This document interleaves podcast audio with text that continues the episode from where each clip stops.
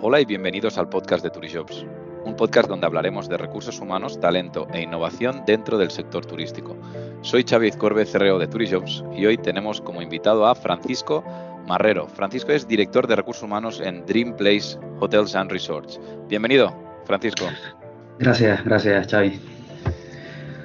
Oye, justo ahora estábamos hablando de, lo bien ¿no? que, está yendo todo y, Jolín, felicitándonos un poco de, por fin ver que, sí, que se está hablando de crisis, etcétera, etcétera, porque realmente en el sector turístico pues estamos viendo que va a ser una temporada eh, muy buena, ¿no?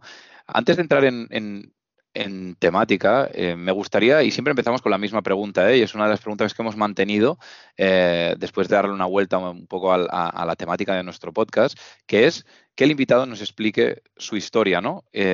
así que tú mismo, Fran.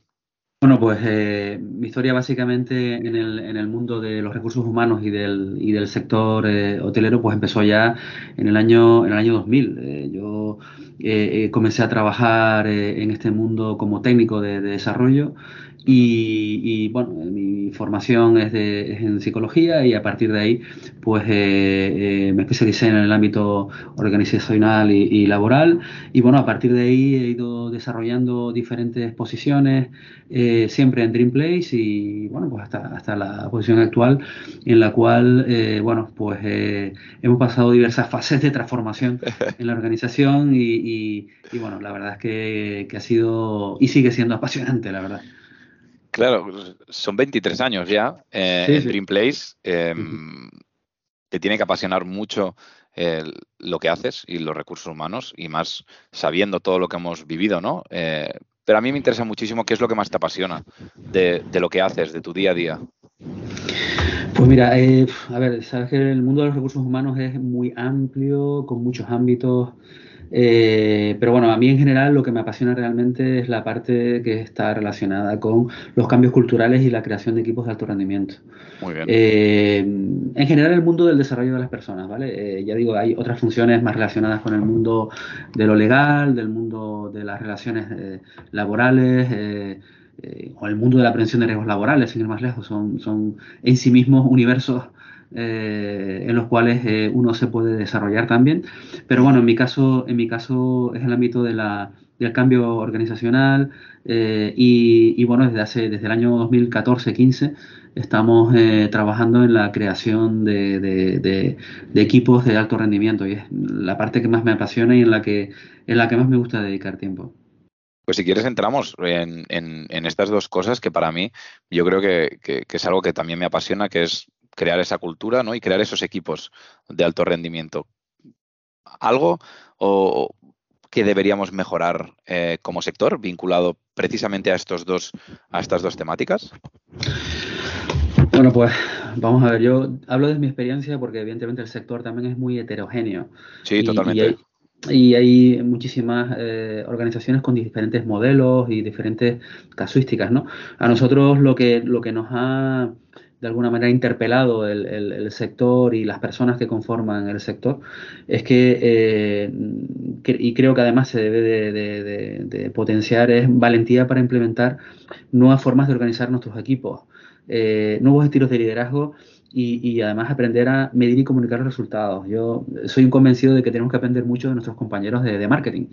Eh, ellos, bueno, pues están acostumbrados, están acostumbrados a trabajar eh, en un mundo bastante más abstracto que, el nuestro. Y, sí que son capaces de eh, establecer acciones, de medir la, productividad, el ROI de las acciones que, realizan. Y además eh, son mucho mejores que nosotros comunicando, o sea, clarísimamente, ¿no? Entonces, creo que nosotros también realizamos acciones que, realmente transforman las estructuras organizativas en la organización pero, pero necesitamos más valentía. Eh, creo que realmente eh, tenemos una serie de, de aspectos, eh, digamos que heredados de estructuras, vamos a llamar de vieja escuela, que tenemos que ser capaces de convencer en nuestros ámbitos directivos que es necesario transformar. Para eso hace falta valentía. Pero claro, eso, esto, como bien sabes, en el mundo de la empresa, pues tiene que reportar unos resultados.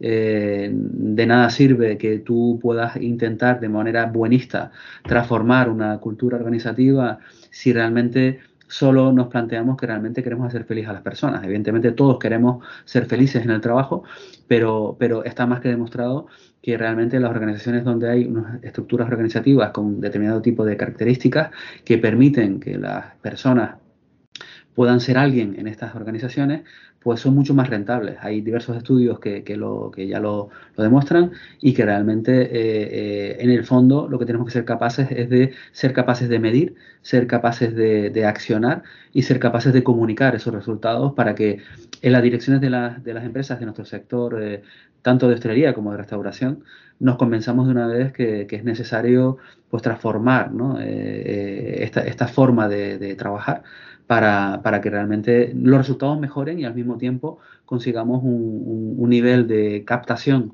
de, de, personas con talento que nos ayuden a, a seguir transformándolo, ¿no? con los retos que, no, que vienen, que son muchos y variados. Totalmente, y de hecho hablabas de comunicación, hablabas de valentía también en el departamento, hablabas de saber vender internamente, ¿no? Y, y hablabas también de algo muy importante, que es validar, ¿no? Validar y medir. Efectivamente. Esto en lo que respecta a todo lo que hace referencia a acciones vinculadas a cultura organizacional, a, crear equipos de alto rendimiento. Claro, pero justo ahora al final decías, ostras, esto también deberíamos aplicarlo en una de las principales preocupaciones que ahora mismo hay en nuestro sector, ¿no? Que es encontrar a ese talento, ¿no? A esas personas para nuestro equipo. Según tu opinión, eh, ¿qué crees que lo ha podido ocasionar todo esto? Bueno, hay, hay muchas, eh, muchos motivos, ¿vale? No, no, es una sola, no es una sola eh, eh, razón. ¿sabes? Vale. yo realmente al final cuando te pones a observar realmente qué es lo que está ocurriendo, yo creo que el cambio que ya, ya se ha venido produciendo de manera natural en, nuestro, en nuestra sociedad. Eh, a nivel, digamos que eh, con el nivel de interconexión y de globalización que existe actualmente, ya no es un tema de la sociedad canaria o española. es un Totalmente. cambio que en, otra, en, otras sociedades, digamos que, bueno, pues eh, simplemente como mirar otro tipo de, de, sociedades, pues en Estados Unidos o en algunas zonas de Europa, pues tú puedes ver el futuro de lo que, de lo que realmente va a ocurrir en, nuestro mercado, ¿no? Y, ese, ese cambio que ya, ya venía eh, produciéndose, quizás eh, más lento de lo que realmente algunos eh, pensaban, eh, quizás por nuestra, por nuestra historia también, eh, realmente la pandemia lo que ha hecho es acelerarlo. Y, y, esa aceleración lo que ha tenido como consecuencia es eh, básicamente es un cambio en lo que significa el trabajo. Desde nuestro punto de vista, lo que vemos es que las personas trabajadoras, pues realmente eh, han sufrido una transformación en, su, en, lo que, en el valor de lo que significa el trabajo. Y eso está relacionado directamente con, con bueno, qué aportamos nosotros en las organizaciones, qué aporta la cultura organizativa, qué tipo de valores eh, se viven ¿no? en, en, una organización uh -huh. que permitan que una, una, persona diga, oye, pues yo, yo realmente en esta, en esta eh, organización en la cual voy a dedicar bastante tiempo de mi vida y voy a dedicar esfuerzos de mi vida, eh, yo quién soy aquí, yo soy una persona que puedo lograr eh, retos, soy una persona que puedo, eh, que si realmente me esfuerzo, existen unos criterios objetivos, transparentes, que hacen que yo pueda progresar en esta organización eh, sin necesidad de, o sea, de, convencer a mi jefe, eh, sino que realmente por mis méritos y, y, no por otro tipo de, eh, criterios um, ocultos yo puedo progresar. Es decir, eh, yo recibo también eh, un beneficio, no solo la empresa, sino yo recibo un beneficio, eh, y no solo salarial, sino también de, otro, de otra índole en mi crecimiento o incluso en mi, en mi, propia, en mi propio desarrollo dentro de la organización. Uh -huh. mi papel dentro de los equipos de trabajo realmente es, es meramente obedecer instrucciones o realmente yo tengo posibilidad de, de sentirme alguien en la organización transformando las, eh, las actividades de trabajo. Eh, todo esto realmente, eh, de alguna manera, los, las personas trabajadoras pues están de alguna manera intentando encontrar este tipo de características por nuestra experiencia en, en, las organizaciones. Y es cierto que a lo mejor no todos, ¿no? Y hay otras personas que de alguna manera dicen, oye, pues yo me, yo me realizo eh, personal y profesionalmente, pues no sé, pues después del trabajo, pues no sé, pues me gusta navegar o me gusta hacer otras cosas y es lícito y está, muy bien. Pero también hay muchas personas que, que, les gusta eh, transformar y obtener resultados cada vez mejores eh, y, además les gusta desarrollarse y tener un nivel de excelencia en sus resultados. Entonces, claro, eh, si, yo en mi organización me encuentro una, una, estructura organizativa donde hay una jerarquía que me impide eh, participar de la toma de decisiones o que simplemente las cosas se hacen aquí porque siempre se han hecho así y no hay una estructura y una cultura de mejora continua eh, en la cual las personas que son protagonistas de cada proceso sean las que realmente participen, pues evidentemente, si tengo una necesidad muy muy, muy alta porque tengo una gran hipoteca y una familia que mantener, evidentemente aguantaré lo que tenga que aguantar. Pero, pero realmente hoy en día eh, la gente está eh, recalibrando ¿no? Eh, si vale la pena tener una vida así. Y, y, hay gente que se está arriesgando, hay gente que además está decidiendo pues no entrar en diversos trabajos o en diversos sectores, como puede ser el, turístico, si, no se dan, si no se da una transformación de este tipo de, de, aspectos, ¿no? Entonces, bueno, cada vez vemos que, que, hay una disonancia mayor entre nuestra estructura organizativa, vamos a decir, del siglo XX y las necesidades de las personas del siglo XXI. La verdad es, que, has, mencionado, sí, has mencionado muchísimas cosas que, para mí son fundamentales, ¿no? Eh, esas tendencias que vienen del norte, ¿no? ya sabéis que mm. nosotros formamos parte del grupo Stepstone y vemos como, como el, la application en, en, Alemania, en Inglaterra, o sea, son niveles mucho más bajos eh, que, aquí en España. O sea, hay, una conversión de application, estamos hablando que de 5 o 10 candidatos, ¿no? Porque son mercados eh, distintos. Es un mercado liderado por los candidatos y esto es lo que ha venido aquí. Nosotros vivíamos un mercado que estaba liderado por las empresas antes de la pandemia y como bien has dicho, pues se aceleró. Se aceleró todo este cambio, ha cambiado las prioridades y ahora mismo vivimos un mercado en el que, en el que es el candidato, de nuevo, el que decide ¿no? Eh, y el que manda. Aquí hay varias cosas que también has mencionado, que es el atractivo, ¿no? Cómo hacemos atractivo un sector y luego también cómo hacemos atractivo a una empresa, ¿no? Y eso tiene que ver con el employer branding. ¿Vale? Hay muchas otras cosas, obviamente eh, hemos hablado de esa cultura organizacional, hemos hablado de, crear equipos de alto rendimiento, has hablado perfectamente sobre eh, esa cultura ¿no? de, escuchar a los empleados y de hacer que las cosas cambien, de no tener esa frase de esto se ha hecho siempre así, eh, por lo tanto siempre va a seguir así. Entonces, vamos al employer branding, ¿no? ¿Qué es para ti y dónde crees que estamos eh, como sector? Bueno, pues eh, yo, lo, resumiría y siguiendo un poco el hilo conductor, ¿no? sí, claro. digamos que es en la reputación, en la reputación que tiene, que tiene nuestro sector y, nosotros como, como, empresa para atraer a, atraer a, las personas que realmente necesitamos, ¿no? con las competencias que necesitamos. Eh, al final, la reputación del sector no es ni más ni menos la reputación de, las empresas que conforman el sector. Eh, y, por lo tanto, al final, las empresas las conforman las personas que, que, de alguna manera no solo dirigen, sino que también conforman la, cultura organizativa. ¿no? Entonces, eh, bueno, mm, al final eh, ¿De qué estamos hablando? Estamos hablando de que, como bien apuntas, eh, pues se ha invertido la, escala de valores en, muchos de nuestros eh, candidatos y hay que convencerlos. Por lo tanto, podemos hacer, podemos tener varias aproximaciones.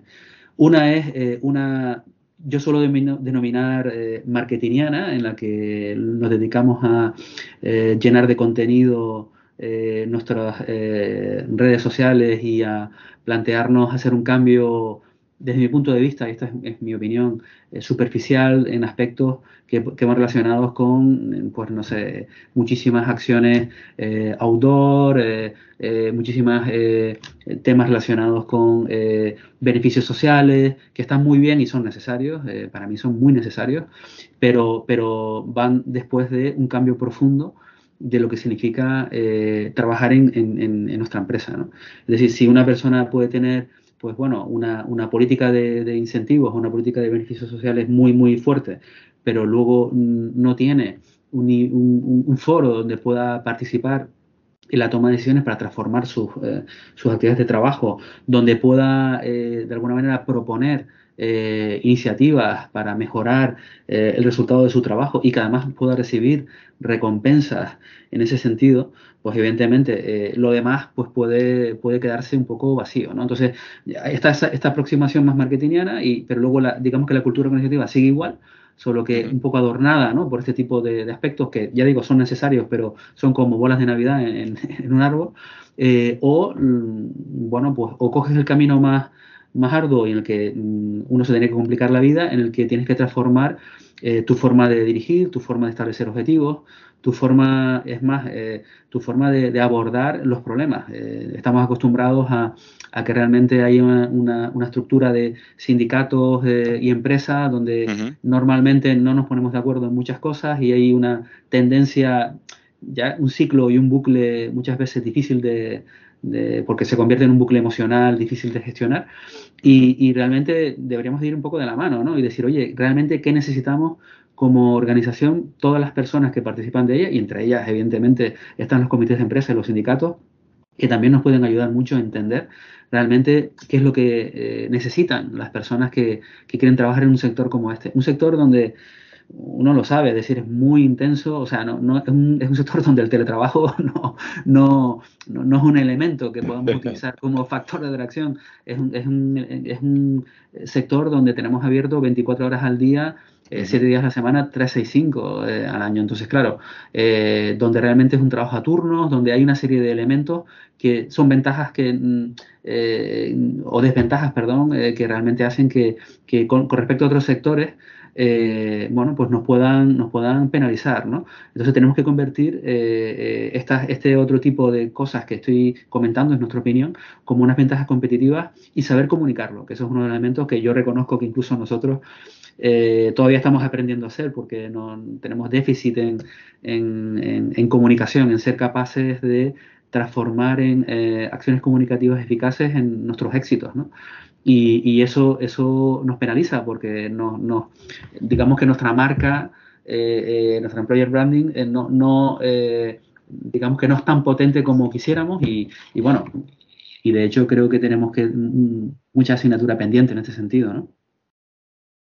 La verdad es que eh, hemos hablado y creo que hemos pasado por todo, por todo el proceso, digamos. O sea, pasamos desde la cultura, ¿no? Creación de esa cultura, quiénes somos, nuestra propuesta de valor.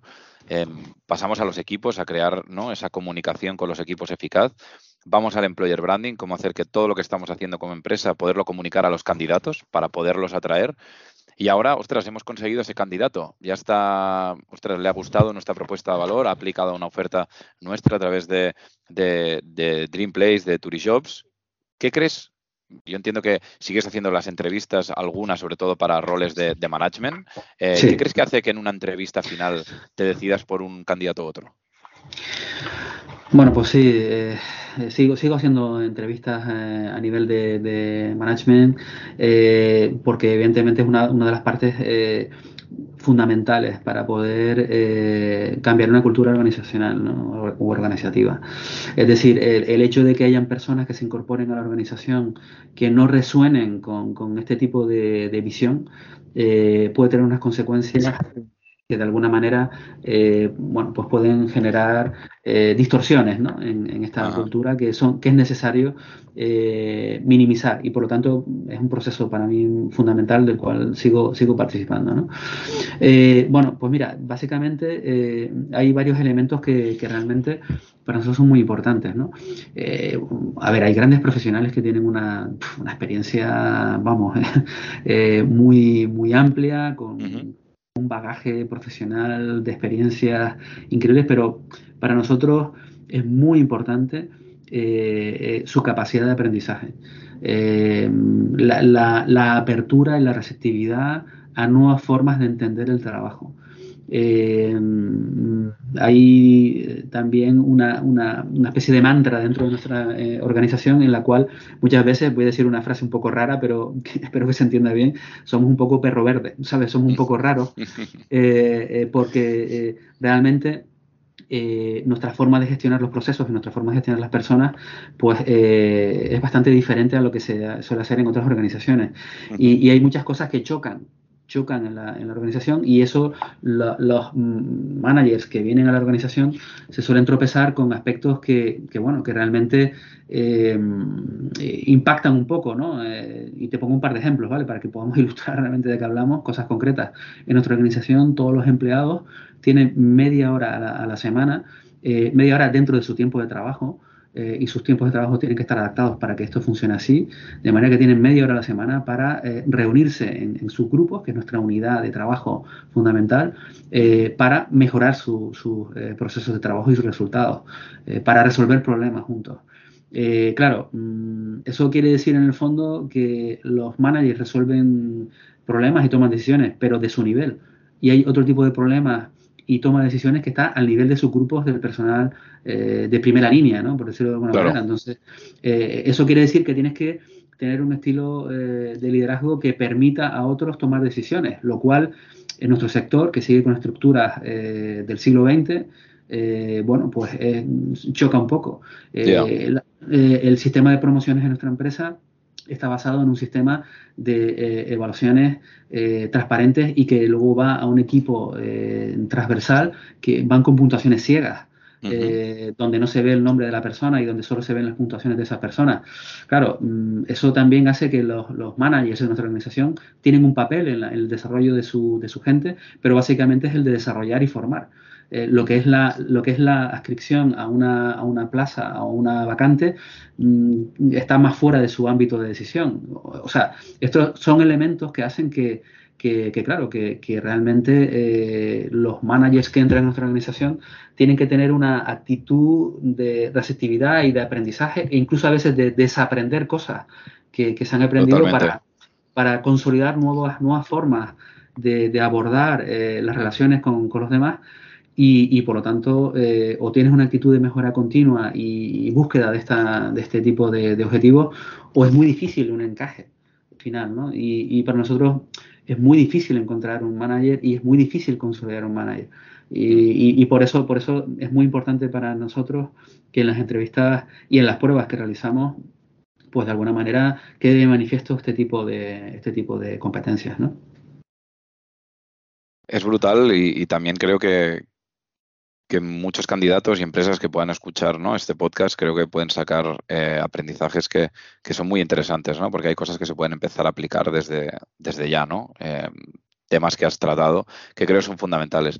Por último, eh, ¿qué consejo le darías a alguien antes de venir a una entrevista contigo o con alguien de tu equipo? yo, yo esto, la verdad es que básicamente le daría el mismo consejo que le daría a cualquier amigo mío, sinceramente. O sea, al final, eh, yo creo que uno se tiene que trabajar mucho la, autenticidad. Cuando, cuando uno va a una, a una, entrevista o simplemente está trabajando en una empresa, no sé, yo la visión que tengo es que la, la, vida, la vida es muy corta como para, como para estar dedicándolo a cosas realmente donde tú no te sientas realizado. Y yo sé que luego hay un montón de necesidades hay un montón de situaciones puntuales o no puntuales, sino simplemente de, vitales, ¿no? Que al final hacen que uno esté en sitios donde a lo mejor no le gustaría. Y eso es así y, a todos nos ha pasado. Eh, ahora, el tema es realmente que uno se cuestione realmente si lo que estoy haciendo y, lo que significa el trabajo para mí en, la empresa a donde voy o donde estoy, realmente eh, me aporta eh, significado para yo responder la pregunta de quién soy yo aquí. ¿Soy alguien que, realmente soy importante y me permiten desarrollarme todas mis eh, cualidades hasta, hasta, hasta poder progresar? O, o realmente voy a una empresa donde realmente... piden, piden cosas que realmente, eh, eh, bueno, pues me van a hacer que yo tenga evidentemente un buen salario o, un salario adecuado para poder eh, vivir, pero, pero realmente entiendo que poco a poco tenemos que ir buscando el camino para, para, realmente llegar a vivir una vida auténtica a través de empresas donde me permitan pues desarrollar mi, mi, mi talento, ¿no? el que tenga. Hay gente que tiene un talento pues fenomenal para relacionarse con personas y hay otras personas que tienen un talento fenomenal para las aptitudes matemáticas o de análisis, eh, y cada uno tiene uno. O sea, no, no, no, somos buenos en todos. Tenemos que de alguna manera eh, conocernos a nosotros mismos, ser auténticos en las entrevistas y ser auténticos incluso en, el día a día de, nuestro trabajo, para poco a poco ser consciente mm, y aprender a saber dónde, cuál es mi mejor lugar porque al final dedicamos mucho tiempo, repito, a estar trabajando en una organización donde si yo al final dimito ¿no? de, de, de, mi, de, mi, responsabilidad, no porque deje de trabajar, sino simplemente porque decido no dar el 100% de mi talento en, en, la organización, eso es lo peor que puede ocurrirnos, no solo a la organización, que, que, pierde parte de las eh, iniciativas y las mejoras y por lo tanto está siendo menos rentable y por lo tanto su, si, si, eso se generaliza en la organización, el futuro de esa organización está en peligro, sino también como, como persona, como ser humano. es una pena vivir una vida en la, en la cual uno no, no es capaz de maximizar todo lo que es capaz de hacer eh, y renunciar a una parte de ellas. Yo creo que no tenemos que renunciar a ninguna de ellas y, e intentar disfrutar de cada una de ellas. Y, y el mundo del trabajo no tenemos que caer en, la, no sé, en, el conformismo de decir, bueno, pues lo que hay, tengo que pagar pues mis facturas, y es lo que, bueno, pues sí, pues eso puede ser una fase de la vida, porque al final, evidentemente, no, no, no siempre tienes la posibilidad de, de, tener un ecosistema de empresas con este tipo de calibres, ¿no? Y, yo creo que lo que que, nos tiene que hacer reflexionar nosotros como, como organizaciones. ¿Qué hacemos para hacer que realmente nuestro sector hotelero tenga eh, eh, unas características que hagan que la gente diga, ostras, aquí vale la pena trabajar? Y luego que vayan a, bueno, sabes que hay webs como Glassdoor y alguna otra y más que, que, son capaces de, de, transparentar qué es lo que opinan las personas eh, sobre la reputación nuestra, ¿no? Yo muchas veces entro y veo lo que dicen y, muchas cosas que tienen razón, otras en las que no estoy de acuerdo, pero, pero, pero realmente tenemos que intercambiar un poco esa, esa visión. Por lo tanto, mi consejo es el de ser auténtico, el de realmente eh, conocerse a uno mismo, eh, no acercarse a las empresas como un trabajo, sino como un lugar donde realmente observar si realmente hay características adecuadas para mí, para yo mm, ser feliz a través del trabajo también, no renunciar a esa, a esa, a esa faceta de la vida. Yo, Francisco, me quedo con lo que has dicho, que es vivir una vida auténtica pudiendo desarrollar nuestro talento dentro de una empresa. Yo creo que eso es fundamental, eh, así que me quedo con esto. Muchísimas gracias, Francisco de verdad. Gracias a ti, Xavi. Un placer. Y a los que nos estáis escuchando, no olvidéis suscribiros al podcast de Turijobs, el primer podcast de recursos humanos del sector turístico en España, y compártelo si te ha gustado. Muchísimas gracias, nos vemos la semana que viene y recuerda, people make the difference.